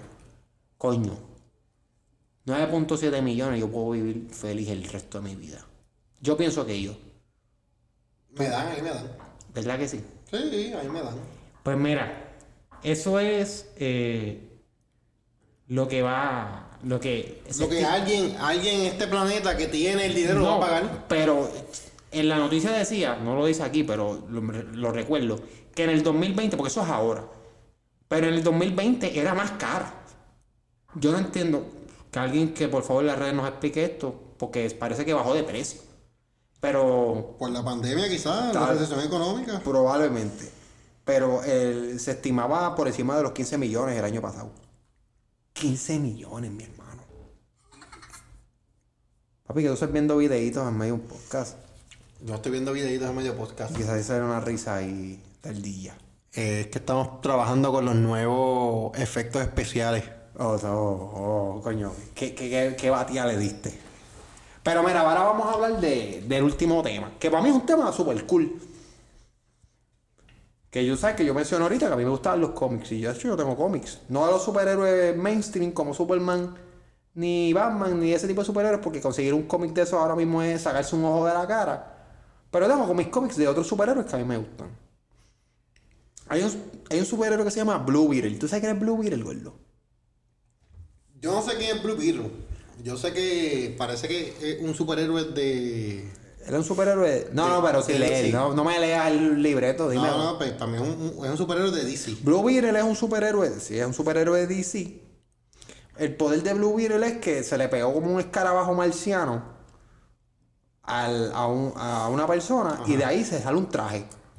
O sea, básicamente tú me estás diciendo que Blue Beetle es la versión DC de Spider-Man. No, porque el escarabajo no está vivo, es como tecnología. Ok. El traje, pero el traje Pues es como un Iron Man. es como un Iron Man, pero un Iron Man Spider-Man. es como, es, es como un Iron Man si el traje, pero el traje tiene conciencia. El traje habla. Ok. El traje, el, cuando él está dentro del traje, el traje le dice, mira, vamos a matar a ese tipo. O el traje le habla. Pues Blue Beetle es un personaje de DC que, que ¿verdad? Que, que ha, ha salido bastante, ya no tanto, y tiene una versión, pues sabes que los personajes tienen diferentes versiones. Y hay una versión de Blue Beetle que es Jaime Reyes, que es un, que es un México americano. Esa versión de Blue Beetle. Como han hecho con Ghost Rider, que pusieron un- uno que era un mexicano también. hay, hay un superhéroe que se llama el. que es mexicano, que, que es el diablo, que sale en Suicide Squad. Que es- se me olvida el nombre del personaje, pero ajá, mucho latino. Pues la próxima película de DC Universe, que es esa de Blue Beetle, la va a dirigir un puertorriqueño. Duro. Cabrón. Eso es piquete. Duro. Ahora mismo las películas de superhéroes son las películas que más están vendiendo. ¿Tú estás de acuerdo conmigo o no? Sí. Pero fíjate, qué bueno que, que tiene la película. Ahora, tiene que meterle caña. Porque Sí. las últimas películas de DC, como que la gente no. No, es que están malas. Están malas. Oye, No, no les gustan mucho. no, es que están malas, cabrón. Como que a suponer, viste, yo no Pues, sé. por ejemplo, la, la última película esta de, La de Wonder- Batman la de vs Wonder- Superman. la de Wonder Woman. No, cuando, cuando pelea. no, yo, fue Justice League que pelea Batman con Superman. Este es Ben Affleck Batman. No, no fue Justice League, fue Batman v Superman. Por eso. Fue la, Yo- segunda yo película vi, vi algunas. Vi alguna. Esa película está flojita. Sí, pero. vi- Loco, Ben Affleck de Batman no me gusta. A mí, a mí me gusta mucho el Batman anterior. Este, sí, el, el, el- es que esas películas fueron las Porque, de Christopher Ba- Nolan. porque Batman, Batman es un. O sea, Batman es, un- es uno de mis superhéroes de DC favoritos. Porque Batman es un tipo que no tiene poderes. Es un tipo que utiliza su disciplina en entrenamiento y su inteligencia para poder ganar. Y tiene mucho dinero. Bueno, también es millonario, pero, pero No, no, no, es billonario. pues, tú sabes lo que es correr una multinacional como Bruce Wayne lo hace y por la noche defender el crimen. Ese tipo no duerme. Disciplina. No, él no duerme, es verdad, él no duerme. Eso es disciplina. Ahora, tú me pones un Batman bien brutal cuando me hiciste la película de, del Joker, de Bane, de La de Scarecrow. La de eh, Ra's al Ghul, la la primera. de Ra's al Ghul, la primera. Y, y después que tú haces esto, Me pones a fucking Ben Affleck hacer una porquería de Batman con, con Superman. No, y, y ahora viene el de Twilight. Que No, va- no, no, que mano, parece, no, para no, que sepamos, no. parece una cajita pues, seria. pues yo creo que le dieron un bajón, ¿sabes? Y por ejemplo, para mí el- el- el- la película de Joker estuvo súper buena. Pero este Joker nuevo y el Joker anterior para mí eran, ¿sabes? Era la encarnación de lo que es la locura. Y Sí, lo- lo- los, los últimos dos, yo puedo decir que los Jokers, este, overall han sido mejores que los Batmans. Y, y de hecho, en esa película de Batman con el Joker, me gustó mucho lo siguiente. Hubo un momento dado que él logra arrestar al Joker y el Joker está en la cárcel. Y ahí tú piensas, se acabó la película. Y ahí es que, lo, ¿sabes? Todo lo que el Joker tenía planeado, ¿sabes? Es un genio maniático, loco. Spoiler. Y le sale. Bueno, si tú no viste la película ya, man, y te estoy spoileando, tú estás bien atrás, ¿viste?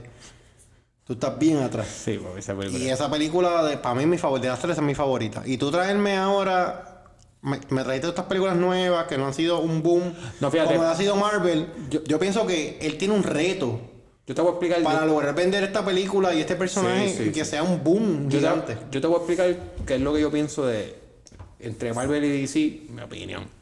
Lo que pasa es que Marvel, si tú ves, Marvel se toma el tiempo de hacer las películas. Marvel está sacando las películas de Avengers, pero ¿cuánto tiempo lleva Marvel sacando las películas de superhéroes? Marvel sacó una, super- una película de Iron Man, de Thor, una película de, de todos los superhéroes que están Pero, saliendo. pero, las películas, para- pero las películas estaban buenas. Eran películas buenas. Fuera las de la primera de Hulk. No, pero es que las de Hulk no, porque las de Hulk, este, acuérdate que, que ellos no tienen licencia y por eso es que no pueden sacar las películas. Pero el- la cosa con, con DC es que se pusieron a hacer películas rápido para tratar de coger a Marvel. No, no, no. Loco, si tú haces una buena, ¿sabes? pero es que no. Yo, yo, hubiera, yo hubiera tratado es que no le, no le dieron ni una. ¿sabes? Sea, Warner Antes- Brothers. antes- Wa- antes Warner Brothers tiene la, ¿sabes? la compañía Warner Brothers, Time Warner. Sí, Es una compañía gigante. claro. Yo creo que Warner Brothers tiene el capital para meterle dinero a hacer unas películas brutales como la. como Lo que pasa es que el libreto, el libreto estuvo. Y por ejemplo, la serie de muñequitos de Justice League yo la veía cuando pequeño y era No, buena. En animados, en muñe Corillo, la gente que ve cosas de superhéroes. Para que tengan en cuenta, si ustedes no vengan eh, muñe- eh, muñequitos, este. Sí, puede ser un cartoon. Animado, animado. Eh, eh, no, yo- En League es cartoon porque no, acuérdate de a- League. no, no, en animado. DC es mucho mejor que Marvel. En Tú animado. dices los cómics. No, no, no, no. En muñequitos, Los series, muñequitos, por eso la serie. películas. por eso, por eso son Acuérdate que el anime, el animado es de anime, el anime se hace en Japón. No, sí, Eh, pero lo- lo- dibujos lo- animados. dibujos pues son los cartoons. Sí, los son- cartoons de DC Universe son buenos. Son, son mejores que los de Marvel. Pero o sea, se nota la Justice diferencia. Justice está bueno y la segunda season que salía un No, montón todo- de todo- estaba brutal. todo- todos, los, todo- todos los dibujos animados de DC Universe son mejores que los de Marvel. El problema con, con, con DC Universe fue que se pusieron a jugar las películas. Sacaron la de Superman primera. Para mí esa película no está mala.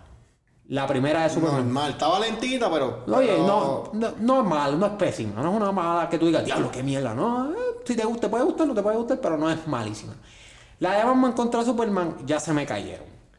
La de Justice League, más enterrado. La de Shazam, a mí me gustó. Hay gente que dice que Para mucha gente no le gustó esa película. sí, pero yo entiendo por qué no le gustó, porque no le metieron la acción suficiente. Esa película fue mucho chiste y poca acción. Exacto. A mí me gustó. Pero eso, eh, eh, para mí, el highlight, en una película de superhéroe, está bien que tú desarrolles al superhéroe, pero tienes que saber escribir el desarrollo de superhéroe porque tienes que tener acción, porque ¿sabes? una película de superhéroes que no tenga acción Sí, no, es no. una película de superhéroe. No, No, claro, yo entiendo. yo- venga a darme babosada por una hora y me das 10 minutos de acción. Si me das la babosada por una hora, dame por lo menos una pelea de media hora ahí. Coño, pero yo te puedo decir que de las películas de DC es de las mejores. Y, y lo digo porque el estándar está bien bajo de DC. ¿Sabes? So, por eso es que digo que él, qué bueno, ¿sabes? Qué bueno que tiene Sí, el tiene trabajo, que- tiene qué que bueno meter, que se lo ganó. Ahora, papá, tienes un reto gigante y yo sé que como, como, como este re, como, como cuando te lo- uno le pone esos retos, uno trata de hacer lo mejor posible. ¿Tuviste la segunda de la Mujer Maravilla? No, no lo he visto, no he ido al cine No, papi. y no voy a pagar la HBO Go. No, no, no, no, no la voy a ver en el cine. Yo no te voy a decir que la veas de manera pirateada, porque eso está muy mal. Pero si de casualidad prendes tu computador y la película está ahí, de casualidad, Si alguien me presta HBO Go y la veo, También. Eh, me pueden escribir a la red y darme su cuenta, se lo voy a agradecer. Eh, no, no es una buena película. No, es una decepción y teniendo en cuenta que la película de La Mujer Maravilla fue de las mejores de DC. La primera. La segunda fue un desastre. Y la de Aquaman, coño. No estuvo mala, estuvo la nice. Aquaman, para mí me gustó. Estuvo nice, para mí estuvo nice. Pero papi, es que tú la comparas con Endgame. Ahora, espérate, ah, con esto de Aquaman yo quiero dar un disclaimer porque yo creo que voy a hacer una mini descarguita. Tiene que ver con lo de cambiarlo. Yo espero que Disney se ponga los pantalones en su sitio y hagan una nueva película de Pirates of the Caribbean con Jack Sparrow porque a mí me encantan las películas de Pirates of the Caribbean. No creo que. Y yo sé que le quitaron esto porque decían que la, la esposa de él dijo que él lo maltrataba y pues, al, al final la para, para, eh, Salieron resultó videos. ser falso. Sí, salieron videos. Pero yo pienso que por justicia, aunque si ella hace Aquaman, whatever, que haga Aquaman, yo no veo Aquaman. No, papi, a él lo votaron de las películas de Harry Potter. Por eso. A, a, a, a Johnny Depp. Lo, lo votaron y él dijo. eh, sí, él. Pero por lo menos, ¿sabes? Por lo menos que hagan una más de Pirates of the Caribbean con Jack Sparrow, por favor. No, yo, ¿sabes por qué yo no quiero más de Pirates of the Caribbean? Porque ya las últimas que han sacado, pastelillos, papi. Pastelillos es lo último que han sacado. Así que yo, honestamente, pienso que lo debieron haber dejado en la 3. A mí la 3 fue la última que me gustó y me gustó mucho. Empezaron a sacar otras y se fueron por el barranco. La de Harry Potter, te voy a ser bien sincero, loco, yo conozco un montón de gente que ya no. Las de. la- no las de Harry Potter, las originales. Las que sacaron ahora, de las que están sacando ahora. Las Ah, la, la- como, la- como las de Grindelwald. la del muchacho y las bestias y que se eh, Fantastic- cool. fan- ya la gente, hay un montón, un montón de gente que no las va a ver porque quitaron a, a Johnny Depp. Pues que lo pongan de nuevo. Si no se han grabado, lo pueden volver a grabar y ponerlo a él. No, no, no, no veo no harm, el tipo fue inocente. Mira, por No, ejemplo. de hecho salió, por eso salió evidencia de que no. Entonces, eh, está cabrón que, que te voten por eso que ajá, pues, por ejemplo. Viste, si es Yo, verdad. yo no sé si tú has visto la serie y esto pasa mucho con el con artistas y, y, y- es penoso. ¿Tú viste House of Cards? No, pero eso es lo que pasa con el tipo. Diablo, pero es que ese tipo también hizo un montón de. Digo, yo, yo no sé en qué resultó el caso. papi, culpable. Y, y, y I don't care si lo quitaron por eso, pues, y salió culpable, pues, fine. Pero cuando ese tipo lo sacan de House of Cards, House of Cards murió. No. Esa serie estaba bien demente. Lo que pasa es que si, si, es porque el personaje de la mujer no era malo. eh, Era un buen personaje. Pero como lo, lo hicieron tan repentino, se embarró. No, a mí, a mí no. El, el tipo, la, la forma en que manipulaba el, el, el, Sí, lo que pasa el- es que- el Senado. lo que pasa lo que pasa es que bestia, mano. Haces una serie en torno a un personaje y lo sacas, pues ya no es lo mismo. No me gusta. Entonces, pues eso fue lo que pasó, pero con él, pero no es lo mismo, porque con el, con Jack, con el que con Jack Sparrow, con Johnny Depp, salieron videos de que él era inocente, que eso no era. No, no, no, pero, ¿sabes? Pero lo que te digo es que, que- que cuando los quitan, pierden, esas series pierden el. No, claro, claro, sí, porque si haces el una power serie. que tenía. Pues claro, A porque- nadie le gusta que estén cambiando personajes. No, claro, eso es lo peor. A mí me pasó con. ¿Tuviste Spartacus? Sí, el primer season un personaje, el segundo otro. No, en el primer season, en el primer season, sí, pero fue, pero él fue que murió. Sí, pero como quiera no era, no era lo mismo. Y volver a acostumbrarme a una cara nueva me encojonaba. No, es verdad. Sí, sí, entiendo.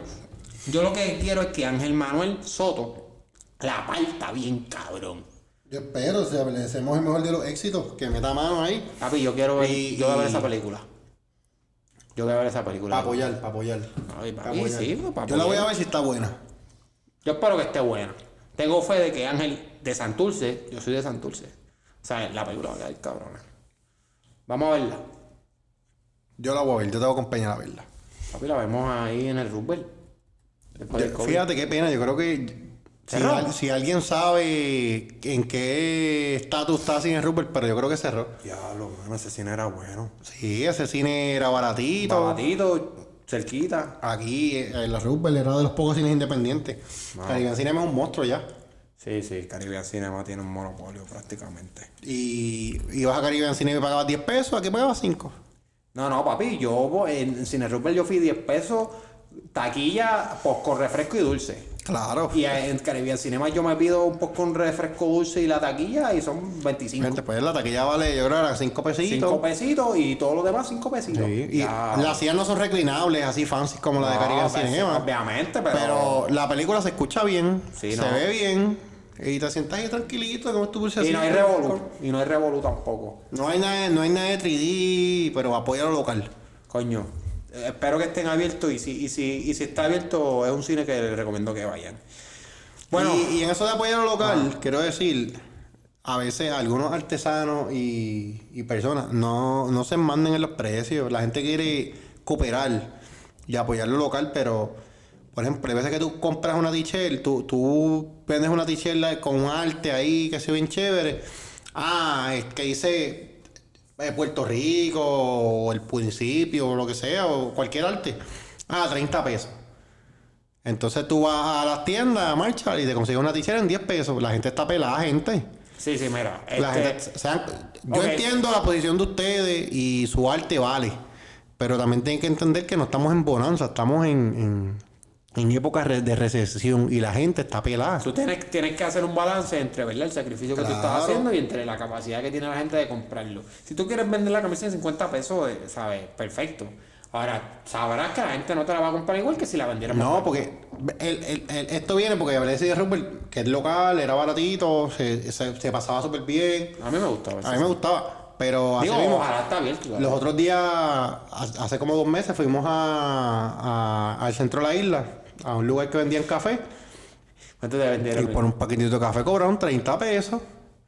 Papi, es que era artesanal. Mano, que artesanal si eso sale de la misma mata, no me vengas con la jodienda Ah, esa. no voy a- porque yo quiero traer... Artesanal porque tiene un papelito diferente Yo con tengo- unos reyes magos. Yo tengo un pana. yo tengo un pana que es agricultor que lo quiero traer aquí un día para que me explique unas cositas de eso. Pero está caro, 30 pesos está caro. No, está caro y lo mismo lo he visto con camisas y, y, y, y, y cuando hablé de Cine Rupert que dije apoyo local me acordé que los otros días salió una muchacha de, de estas artistas y ella se gana la vida, no, que la gente no me apoya. Pero coño, si tú tienes una camisa en 30 pesos y la gente está pela, pues no te pueden dar 30 pesos porque quizás 30 pesos que ellos tienen es este 5 pesos para al nene para la semana para la escuela para que se compre un bombón y 25 pesos para la gasolina y, y pasar hambre en el trabajo. Claro, claro, claro. Claro, o sea, eh, tiene que tener. Se cerramos con esto. Tiene que tener un balance de, de lo que es eh, tu arte, que tienes todo el derecho a cobrar todo. Y si tú quieres dar un precio súper caro, eso es, es- es tu decisión, claro. Ahora tienes que tener en cuenta eso. Obviamente, las cosas no están tan buenas. Tal vez eh, para otras personas, cadenas más grandes te lo van a vender a un precio más barato. Y no te estamos diciendo, porque si a mí una persona me vende una t-shirt en 15 pesos y está aquí, y, y, y otra persona me la, y una compañía de Estados Unidos me la vende a 10, mira, yo te compro la de 15 porque son 5 pesos. Pero, Por eso, tú que los tienes. exacto, yo que tengo la Gracias capacidad. Dios porque tú trabajas, Claro. tienes pocas deudas. Pero quería decirle que hay veces que estas personas están, ¿sabes? No, no, no, claro. Tienen que estudiar el mercado, saber quién es tu cliente, porque tú puedes vender una camisa de 50 pesos, pero tienes que crear un branding en tu marca y vendérselo a la gente que tiene chavos. Por ejemplo, eso es lo que hace este Luis Butón. Luis Butón hace una camisa de hilo que si comparas con la Heinz es la misma mierda de camisa. Le pasa que la de Heinz dice Heinz y vale, te, te viene un paquete 8 por 5 pesos. Por ahí hay un- Y en la de Luis Butón, que es la misma, porque dice una L y una V, que tiene un branding ya que el tipo creo pues te vale 100 pesos. Por ahí una persona de, eh, de experta como que en ropa que tiene que estar jalándose los pelos ahora mismo. Pues claro. Porque está diciendo que está, qué carajo están diciendo estos cabrones. Es muy probable. Bueno, no sé si están diciendo que está haciendo estos cabrones, pero Si, es lo si mismo. hay una persona que sepa de así de ropa, tiene todo el derecho de venir al podcast y de instruirnos en lo que es las marcas de ropa. tener la ropa. Mira, este. Yo tengo un pana, yo tengo un pana que se, se casó hace unos añitos atrás. Fuimos a la boda de él. Felicidades, felicidades. Este. Y el traje es una familia que, que tiene sus Se recursos. podía permitir un gasto. Y pues la mamá de la novia pagó un, tar- un traje de Harry Robles, que fue el que le hizo el traje Zuleika Rivera. El traje costó sobre 15 mil pesos. Pero hay una gente que tiene dinero para hacer eso. O sea, si tú, tienes, tú haces con tu dinero lo que tú quieras. ¿Entiendes? Pues, ¿por qué el de Harry Robles vale 15 mil pesos y el de la otra persona no? Porque Harry Robles tiene un mercado de gente que lo apoya, que él llegó hasta ahí. Por ejemplo, el barbero este que cayó de producer le dijo algo los otros días. ¿Cómo es que se llamaba él? Este, Eh, Vitorino. Vitorino. Que él es pana de otro, ¿sabes? Yo no lo conozco a él, pero tengo un pana que va a la barbería de él porque su barbero trabaja en esa barbería y los dos son bien reconocidos en, en el mundo de la barbería. Pues tú vas allí, el pana me dijo que ir allí a hacerte un recorte son 50, 60 pesos. Coño, y ni que fuera un beauty. Yo siempre digo, la persona puede cobrar lo que le dé la gana. Vitorino sabrá que yo no iría a su barbería porque yo no voy a pagar los Y él, 50 tendrá- y, y él trabajó su clientela y si su clientela se la paga, pues, Claro, perfecto. El que le quiera pagar los 50 pesos a Vitorino tiene todo el Pues derecho a pagar los Pero él no 50 puede cojonarse un día porque todo el mundo dejó ir a su barbería porque nadie quiere pagarle un recorte de 50 pesos. Pues si nadie te lo quiere pagar, pues no te quejes, baja el precio. Eh, Ay, exacto. Ese es el punto. El hay que hacer un balance de las necesidades de la gente, el sacrificio tuyo y el precio que la gente pueda pagar. Pero nada. Corillo, con ese tema vamos a cerrar el podcast de hoy. Como siempre les digo, síganme en las redes, eh, compartan el podcast eh, a, sus, a sus amistades, a sus conocidos, compartan el podcast y denme el feedback siempre de su podcast para así saber cómo podemos mejorar el podcast y cómo podemos seguir echando para adelante con el podcast. Como les eh, tengo planes, lo dije y lo voy a decir aquí porque me importa un carajo. Ya, eh, estoy viendo cómo lo voy a hacer y en el futuro hacerlo audiovisual para que nos vean y ponerlo en YouTube. Chicos, es un problema porque ahora tengo que ir a donde Vitorino a recortarme. Papi, para que te ponga los diamantes en el pelo. Y a la gente, mira, va- voy a explicar esto de nuevo porque lo puse en mis redes, pero quiero explicarlo aquí también. Si tú tienes Apple y usas Apple Music, no busques el podcast en Apple Music, búscalo. Si estás escuchando esto ya sabes, pero si tienes un compañero que tiene Apple Music, el podcast no está en Apple Music, está en Apple Podcast. Es una aplicación que viene ya con el, iPhone. No es la mayoría de la gente, porque no conozco mucha gente que está usando Apple Music. Es el, de la gente que, me ha dicho es el 0.5% de la gente con iPhone. Pero busquen Apple Podcast y ahí es que le va a salir el podcast. ¿No saben dónde están? Pónganlo en el search del celular, Apple Podcast, y les sale una aplicación violeta. Porque si le ponen en Apple Music, no les va a salir.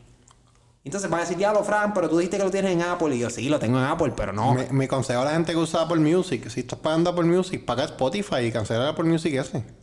Pero si la gente quiere usar Apple Music. Eh, mejor es Spotify. ¿Para qué están peleando con Apple Music? Papi, es que a la gente le gusta eso, no sé. Bueno. Bueno, Corillo, gracias por todo. Les ap- los aprecio mucho, gracias por el apoyo y nos vemos al próximo.